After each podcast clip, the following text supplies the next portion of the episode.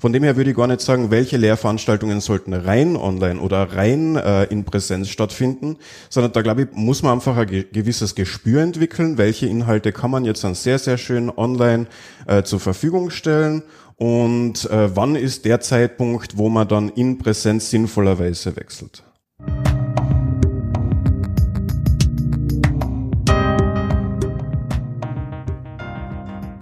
Wir sind zurück aus der Sommerpause. Herzlich willkommen zu einer neuen Folge von FH Talk, dem Podcast der Fachhochschule Kärnten. Nicht nur wir sind zurück, auch die Studierenden kehren wieder an die Campusse zurück. Viel ist passiert in den letzten eineinhalb Jahren. Daher freue ich mich besonders auf meine zwei Gäste heute.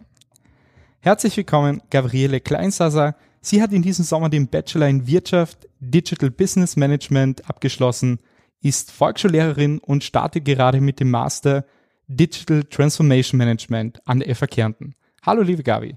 Servus, Marco. Schön, dich zu sehen. Und gleich neben der Gabi sitzt der Thomas Knoch. Er ist Vorsitzender der Hochschülerinnenschaft der Fachhochschule Kärnten, kurz ÖH-FA Kärnten, studiert im Master Soziale Arbeit, eben auch bei uns an der FA Kärnten. Servus, Thomas. Grüß dich.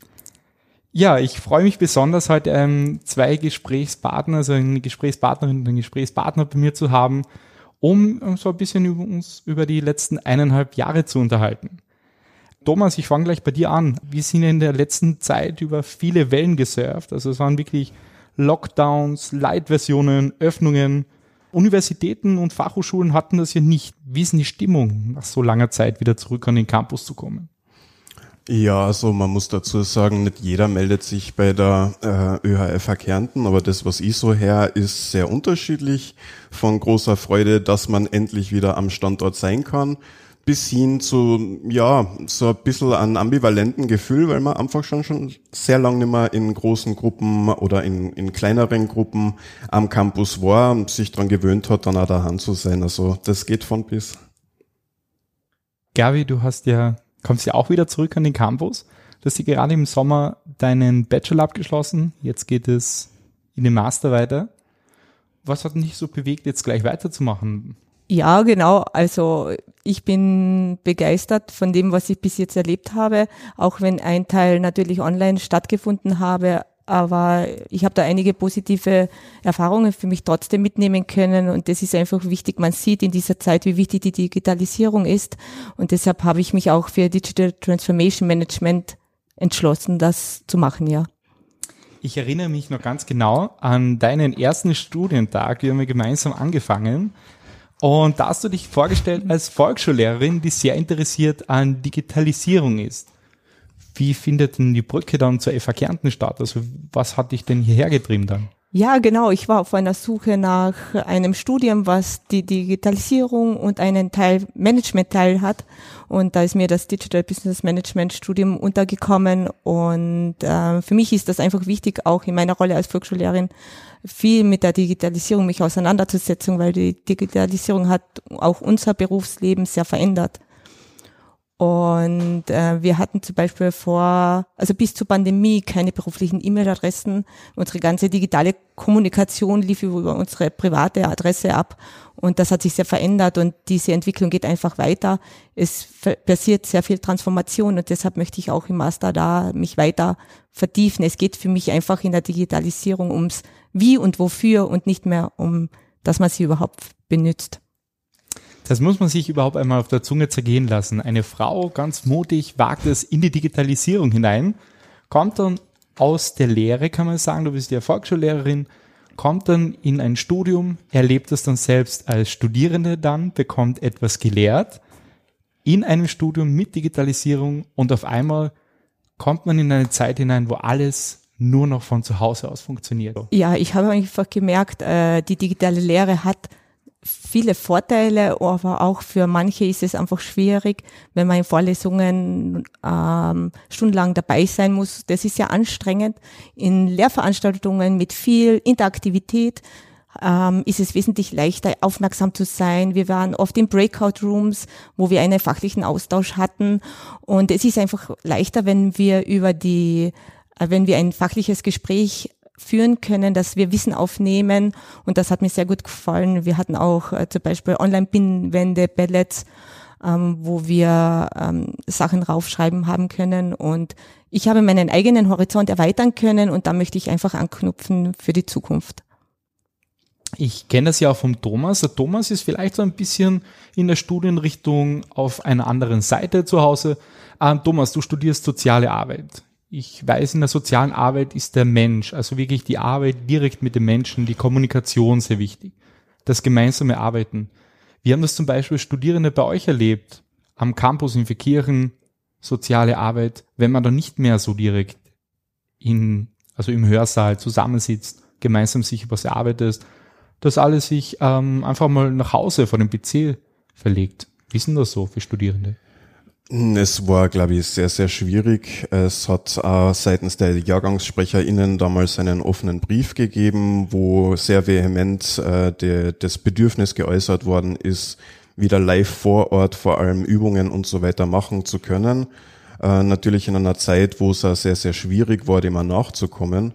Ähm, wie du ja weißt, bin ich ja mit dir auch im Krisenstab und deswegen sieht man es von zwei Seiten gleichzeitig. Auf der einen Seite das Bedürfnis der Studierenden und ähm, teilweise die Aussage, hey, ich krieg nur mehr am Bruchteil von dem mit, den, was ich vorher gelernt habe, weil einfach was rausfehlt.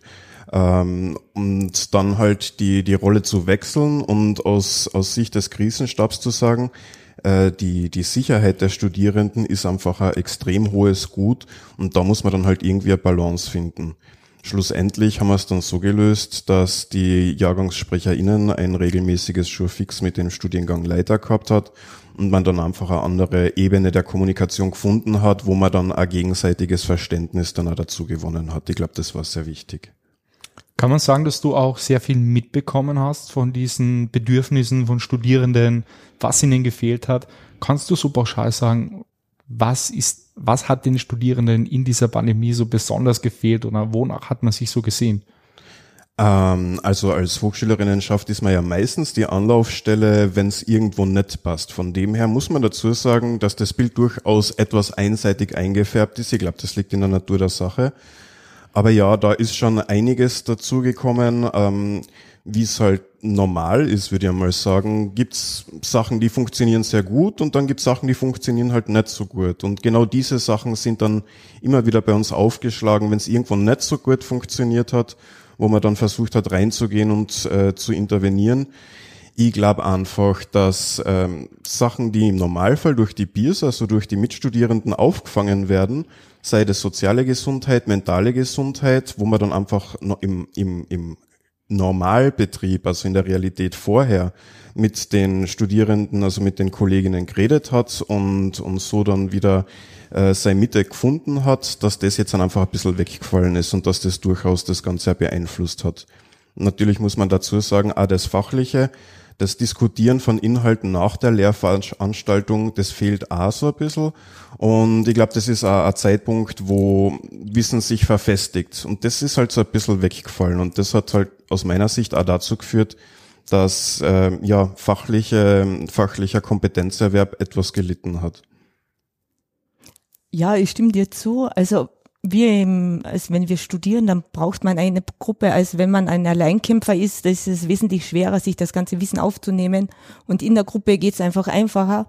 Und da in der Online-Zeit brauchte man schon andere Ideen, gute Ideen. Wir haben zum Beispiel im Studiengang einen regelmäßigen Socializing-Termin immer gehabt, wo interessierte Studierenden aus dem Jahrgang kommen haben können, wer wollte ein bisschen einen Austausch zu machen, miteinander zu plaudern, zu schauen, was haben wir geschafft, was wollen wir schaffen. Wir hatten auch unsere Weihnachtsfeier, unsere letzte ähm, online per Teams, weil wir uns einfach nicht treffen konnten und wir haben einfach auch neue Wege gefunden. Ich sage, sowas hört man natürlich immer gerne, also wie kreativ man eigentlich aus einer Krise werden kann und welche Sachen da jetzt entstehen. Gabi, jetzt für die Interessentinnen und Interessenten, die uns jetzt vielleicht draußen gerade zuhören. Welche Hürde könntest du ihnen nehmen zum Thema Digitalisierung? Ich höre immer wieder gerne Digitalisierung, Technik. Ich glaube, das kann ich nicht, das ist zu schwer, ich war nicht gut in Mathematik. Was würdest du dazu sagen? Ja, die, also Digitalisierung ist viel mehr nämlich auch analytisches und kritisches Denken. Es sind nicht nur diese informationsverarbeitenden Prozesse von Nullen und Einsen, sondern auch, wie geht man mit der Digitalisierung um, ähm, wie geht die Kommunikation, was braucht man von der Kommunikation, ähm, wie kann man es organisieren und das ist genauso wichtig als die reine Digitalisierung, wie man sie so kennt. Und wenn ich jetzt sage, ich möchte das machen, was die Gabi jetzt gerade gemacht hat und diesen Weg einschlagen, was kannst, kannst du einen Interessenten empfehlen? Also sich anzumelden, den ersten Schritt zu wagen, ähm, zu starten und dann nicht nach der ersten Woche einfach aufzugeben, sondern einfach die Hürde einmal zu nehmen und immer nach vorne zu sehen und sich kleine Ziele zu setzen und im Grunde dankbar sein für das, was man einfach äh, lernt und erfährt, weil das kann man im alltäglichen Leben einfach brauchen. Ich sage auch, Digitalisierung ist ja auch ein Thema, das alle Studienbereiche durchbetrifft. Also es gibt wirklich vom Bauwesen über die Technik sowieso. Du kommst aus dem Bereich Wirtschaft, wo Digitalisierung ein sehr starkes Thema ist, aber auch natürlich in den Gesundheitswissenschaften und im Sozialbereich. Hast du noch einen Tipp, Gavi, den wir interessiert mitgeben können, wenn sie bei uns beim Bewerbungsverfahren sind? Muss ich schon ein bisschen ein Digital Profi sein? Ähm, naja, ich hätte mir damals nie gedacht, dass sie eine Volksschullehrerin für Digital Business Management überhaupt aufnehmen. Von daher, man muss sich das selber einfach ähm, zutrauen, beziehungsweise einfach den Schritt wagen, einen nach vorne zu gehen. Ja, ich glaube, ich kann das ähm, sehr gut bestätigen. Ich glaube, es geht um ein generelles Mindset. Ich glaube, es gibt keine wichtigere Eigenschaft für einen Studierenden, für Studierende, als neugierig zu sein. Äh, auf das Thema heiß zu sein und dann auch aushalten zu können, dass es im ersten Jahr sehr oft darum geht, einmal die Sprache des Faches zu verstehen. Da muss man durch, wenn man das geschafft hat, dann schaut die Welt schon ganz anders aus. Thomas, was meinst du, wo ist so diese Schnittstelle zwischen Präsenz und Online? Wie weit macht es Sinn, Präsenz und wie weit online zu gehen? Kennst du da gute Mischformen? Was macht aus deiner Perspektive Sinn? Das ist, glaube ich, je nach Studium sehr, sehr unterschiedlich. Also es gibt in, äh, in manchen Studien, und es liegt wahrscheinlich auch unter anderem auch an den Lehrenden, wie sie ihre Lehre begreifen, ähm, Formen, wo sehr, sehr viel Frontalvortrag ist, vor allem gerade am Anfang von einem Fach, wo man mal einen, Wissenszugewinn äh, erreichen muss da finde ich persönlich das sehr, sehr gut, wenn das in digitaler Form passiert, was auch den Vorteil hat, wenn man das Ganze aufzeichnet, dass wenn man dann irgendwann dann auf die Klausur zugeht oder auf die Prüfung, dass man sich das dann noch einmal anhören kann, dass man sich wirklich diese Basics, auf dem alles andere aufbaut, noch einmal zeitunabhängig geben kann. Ich glaube, das ist ein, ein riesengroßer Vorteil. Von dem her würde ich gar nicht sagen, welche Lehrveranstaltungen sollten rein online oder rein äh, in Präsenz stattfinden, sondern da glaube ich, muss man einfach ein gewisses Gespür entwickeln, entwickeln, welche Inhalte kann man jetzt dann sehr, sehr schön online äh, zur Verfügung stellen und äh, wann ist der Zeitpunkt, wo man dann in Präsenz sinnvollerweise wechselt. Ähm, Thomas, jetzt muss ich noch dazu fragen, du bist ja auch selbst Student, sehr aktiv ähm, bei der ÖH, wie man es ja äh, mitbekommt. Was hat denn dich so in dieser Pandemie so richtig fit gehalten? Mental, körperlich? Ähm, ja, man hat ja nicht wahnsinnig viel an irgendwelchen Aktivitäten teilnehmen können, wie man es vorher gewohnt war. Also der eine Punkt war mit Sicherheit, dass ich mal auf meinen Fernseher da haben, die, die Matte davor ausgerollt habe und Yoga gemacht habe, was ich mir vorher auch nie gedacht hätte, aber ist wirklich sehr empfehlenswert. Vor allem ganz zum Schluss, wo man dann einfach nur da liegt und, und einmal komplett fallen lässt. Ähm, was sehr gut ist, wenn sonst die ganze Zeit die, die Gedanken im Kopf rotieren, dass man da einfach mal so ein bisschen Ruhe findet. Und ansonsten, ja, man, das, was jeder gemacht hat, Bananenbrot backen und spazieren gehen.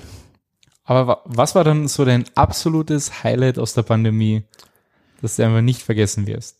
Ähm, ja, eine Sache war mit Sicherheit eine der ersten Lehrveranstaltungen, ähm, mit einem äh, Vortragenden, den ich persönlich sehr schätze, der das aber noch nicht so wirklich gewöhnt war und dann einfach zwischendurch in der Lehrveranstaltung angefangen hat, mit der Technik zu kämpfen und wo dann mein Studienkollege ähm, hergegangen ist, sich von der Wand die Gitarre geschnappt hat und dann einfach einmal eine Viertelstunde lang auf der Gitarre gespielt hat.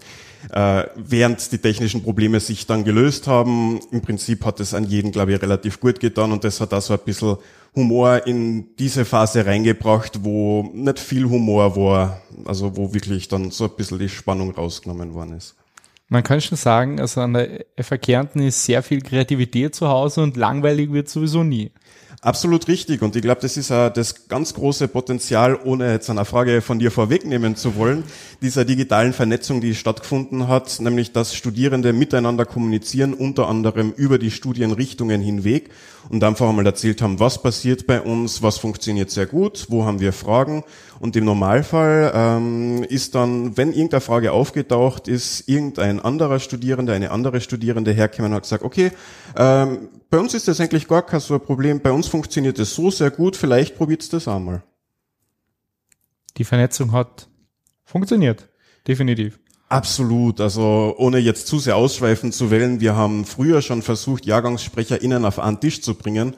Und zwar im wahrsten Sinne des Wortes auf einen Tisch, was bei fünf Standorten nicht so ganz easy ist. Äh, haben da schon alles Mögliche eingekauft und geschaut, dass es den Leuten dann gut geht und sind mit einem Frühstück bereitgestanden nur dass halt nicht wirklich irgendjemand kämen ist. Also wenn man in, in Villach sitzt und äh, man müsste von Spital mal reinfahren, das funktioniert einfach nicht so gut mit, ähm, mit einem MS Teams Meeting, wo man vorher mal schaut, äh, dass es für Berufsbegleitende und für Vollzeitstudierende einigermaßen hinhaut. Schaut die Welt anders aus, da haue ich einen E-Mail-Verteiler in Teams rein, zack, und die Einladung geht raus und wir waren so viele wie selten zuvor und das hat uns, glaube ich, dann auch weitergeholfen. Wenn wir gerade so beim Thema Organisation sind, neue Ideen, neue Entwicklungen, Gabi, ich habe mir bei dir noch aufgeschrieben, Du bist Lehrerin, bist Mutter von zwei Kindern, bist verheiratet, sportlich, sehr fit unterwegs, also kommst aus einer sehr sportlichen Familie, bist Volksschullehrerin und studierst nebenbei. Wie lässt sich das alles in 24 Stunden unterkriegen? Das frage ich mich manchmal auch. Na, es gibt einen gewissen Arbeitsaufwand, aber ein gutes Zeitmanagement ist das A und O. Also ich verwende ein bisschen Planung darin, meine Woche immer zu strukturieren. Immer sonntags schreibe ich mir so eine Art Stundenplan, äh, was ich nächste Woche eben machen möchte und mit äh, meinen Zielen, was ich schaffen möchte, aber halt immer nur für eine Woche, um auch den Fokus darauf nicht zu verlieren. Und ja, am Ende der Woche gönne ich mir dann immer kleine, eine kleine Belohnung, wenn ich es auch geschafft habe und durchgezogen habe. Jetzt nehme ich einmal diese Gruppe der Studierenden her, wie ich es zum Beispiel war, die das vielleicht nicht so exzellent wie du ähm, geschafft hast. Kannst du da einen kleinen Geheimtipp so aus deiner organisatorischen Kiste für uns noch so auspacken? Was kann ich von dir lernen im Thema Organisation? Also der Bereich mit der Belohnung ist ganz wichtig und sollte auch nicht äh, weggelassen werden, weil ich habe es natürlich auch einschleifen lassen, beziehungsweise ich habe auch oft mein Pensum äh, zumindest am Anfang nicht so leicht unterbekommen, weil ich es noch nicht so einschätzen habe können. Und ich glaube, es ist wichtig, ähm, dass man einfach dran bleibt und auch wenn es einmal nicht funktioniert, nicht aufzugeben, sondern weiterzumachen, ähm, sich auch einmal etwas Gutes zu tun, auch wenn man viel zu tun hat. Und das gelingt dann sehr, sehr gut, ja. Wie hat es bei dir funktioniert? Ähm, also man muss dazu sagen, in den Hochzeiten waren es äh, rein ÖH-Tätigkeiten um die 70 Stunden die Woche. Also es war wirklich massiv und, und auch sehr, sehr anstrengend. Ähm, Planung ist bei mir relativ schwierig, muss ich sagen, weil man meistens sehr, sehr schnell reagieren muss. Also meine Telefonnummer ist relativ bekannt, dann ruft der an äh, oder, oder die an mit einem Thema und Problemlösung im Homeoffice schaut dann in neun von zehn Fällen so aus, dass man das Handy dann gleich wieder anschmeißt und dann äh, dort anruft, dort anruft, dort anruft, schauen, dass die zwei miteinander reden. Also äh, ja, tatsächliche Planung hat nur teilweise stattgefunden. Ähm, was sehr häufig der Fall war, dass ich mir einfach geschaut habe, die Mittagszeit freizuhalten, dort irgendwann mal was zum Essen, was sicher nicht ganz verkehrt war und dort einmal wirklich diese 20, 30 Minuten Yoga einzubauen, das war sehr wichtig. Und irgendwann bin ich dazu übergegangen, die ganz späten Telefongespräche so ab 23 Uhr nach Möglichkeit auf den nächsten Tag zu verlegen, weil irgendwann muss man dann einmal zur Ruhe kommen. Gabi, wie hast du dir eigentlich mit dieser Vermischung getan? Weil es war ja dann nicht mehr so, ich stehe da früh auf, ich gehe in die Arbeit, ich gehe ins Studium, gehe meinem Studium nach, komme nach Hause, Abend, es hat sich gerne so alles vermischt. Also zum Mittag wurde mal gerne ähm, Pause gemacht, vielleicht ein bisschen länger, dafür am Abend mehr gearbeitet. Hast du das trotzdem gut hinbekommen? Ja, ähm, natürlich steht man immer wieder vor Herausforderungen und es ist wichtig, dass man für sich selber so eine Work-Life-Balance findet. Man merkt eh, ob man eher, wenn freie Zeit bleibt, eher im sportlichen Bereich oder im kreativen Bereich etwas machen möchte. Aber es ist wichtig, dass man darauf nicht vergisst, um wieder Energie und Kraft zu schöpfen für das, was ansteht. Thomas, du bist ja auch in der österreichischen Hochschülerinnenschaft in vielen Gremien ähm, unterwegs. So, wenn du jetzt die Möglichkeit hast, aufgrund diesen Erfahrungen ein Gesetz zu beschließen, was würdest du machen? Hm. Das ist tatsächlich eine sehr gute Frage. Wenn es ein Gesetz gibt, äh, was ich jetzt schreiben könnte, was aus meiner Sicht durchaus einige Probleme lösen könnte, wäre das äh, ein Paragraph im Fachhochschulgesetz, und zwar würde ich gern die Jahrgangsvertretungen, JahrgangssprecherInnen und Jahrgangssprecher in dieses Gesetz aufnehmen. Derzeit ist es nämlich tatsächlich so, dass obwohl hier die wichtige und die, die direkte Arbeit geleistet wird, die JahrgangssprecherInnen nicht offiziell StudierendenvertreterInnen sind, von dem her auch nicht äh, gewisse Schutzrechte genießen, dies aber einfacher machen würden, äh, laut zu sein und zu sagen, hey, da passt's nicht. Im Normalfall funktioniert es relativ gut, aber man darf nicht übersehen, wir sind in einem gewissen Machtgefälle drinnen. Die Person, die ich jetzt an, äh, mit Kritik konfrontiere, ist die Person, die zum Schluss die Note in meinen Transcript of Records eintragt. Äh, normale unter Anführungszeichen normale StudierendenvertreterInnen, und damit meine ich die, die im Gesetz drinnen steht, äh, die haben ähm, Rechte, die sie vor Willkür durchaus auch schützen können. Und ich bin recht froh, dass dieses Gesetz, was ich mir wünsche, tatsächlich im äh, Kollegium, also dem höchsten akademischen Gremium der FH Kärnten, durchgegangen ist, sind, also ist und dass wir diese Schutzrechte in unserer äh, Prüfungsordnung mittlerweile drin haben. Das, das wird die Frage ungefähr zusammenfassen, aber ich hätte es gern österreichweit auf, auf äh, sicheren Beinen. Das heißt, dein Wunsch ist eigentlich gar nicht so weit entfernt. Also es hört sich sehr positiv schon an. Wie du sagst, ich bin in, äh, auch auf Bundesebene unterwegs. Von dem her, das, was wir jetzt bei uns haben, das hätte ich gern für alle Fachhochschulen, weil JahrgangssprecherInnen sind einfach die Personen, die, die direkt dran sind.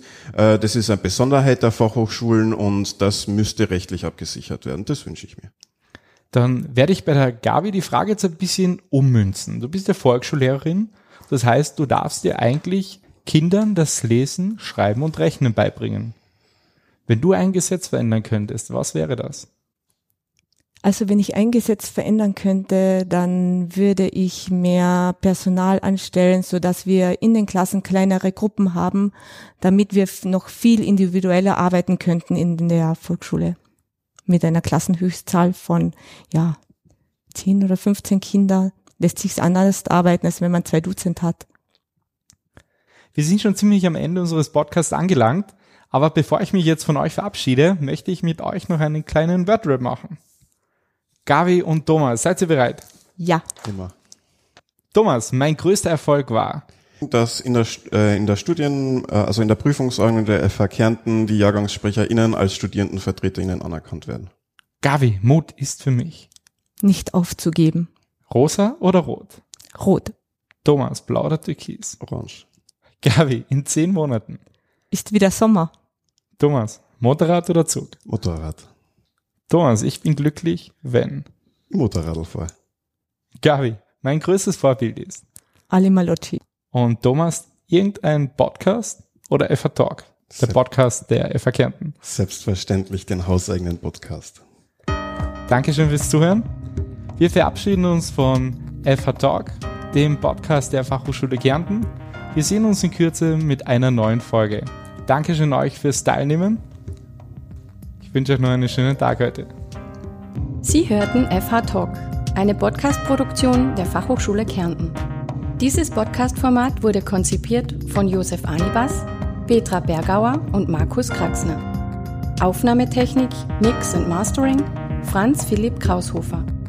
Postproduktion und Shownotes Markus Kraxner. Publishing Hannes Klingberg und Mario Wehr unter Nutzung von WordPress und Botlove. Designation stammt aus dem Freesound Project www.freesound.org und wurde von Summon Hugh gestaltet. Wir freuen uns über Feedback zu dieser Episode, entweder über die Kommentarfunktion auf der FH Talk Podcast Website, über unsere Präsenzen in sozialen Medien oder per E-Mail an podcast.fh-kärnten.at. FH Talk ist unter einer Creative Commons Namensnennung nicht kommerziell 4.0 international Lizenz lizenziert. Das bedeutet, dass Sie den Podcast teilen und weiterverbreiten dürfen, wenn explizit auf die Originalquelle FH Talk verwiesen wird und keine kommerzielle Nutzung erfolgt. Ebenso ist ein auszugsweises Zitieren unter Nennung der Quelle FH Talk möglich. Weitere Informationen zu Creative Commons Lizenzen finden Sie im Internet unter www.creativecommons.org.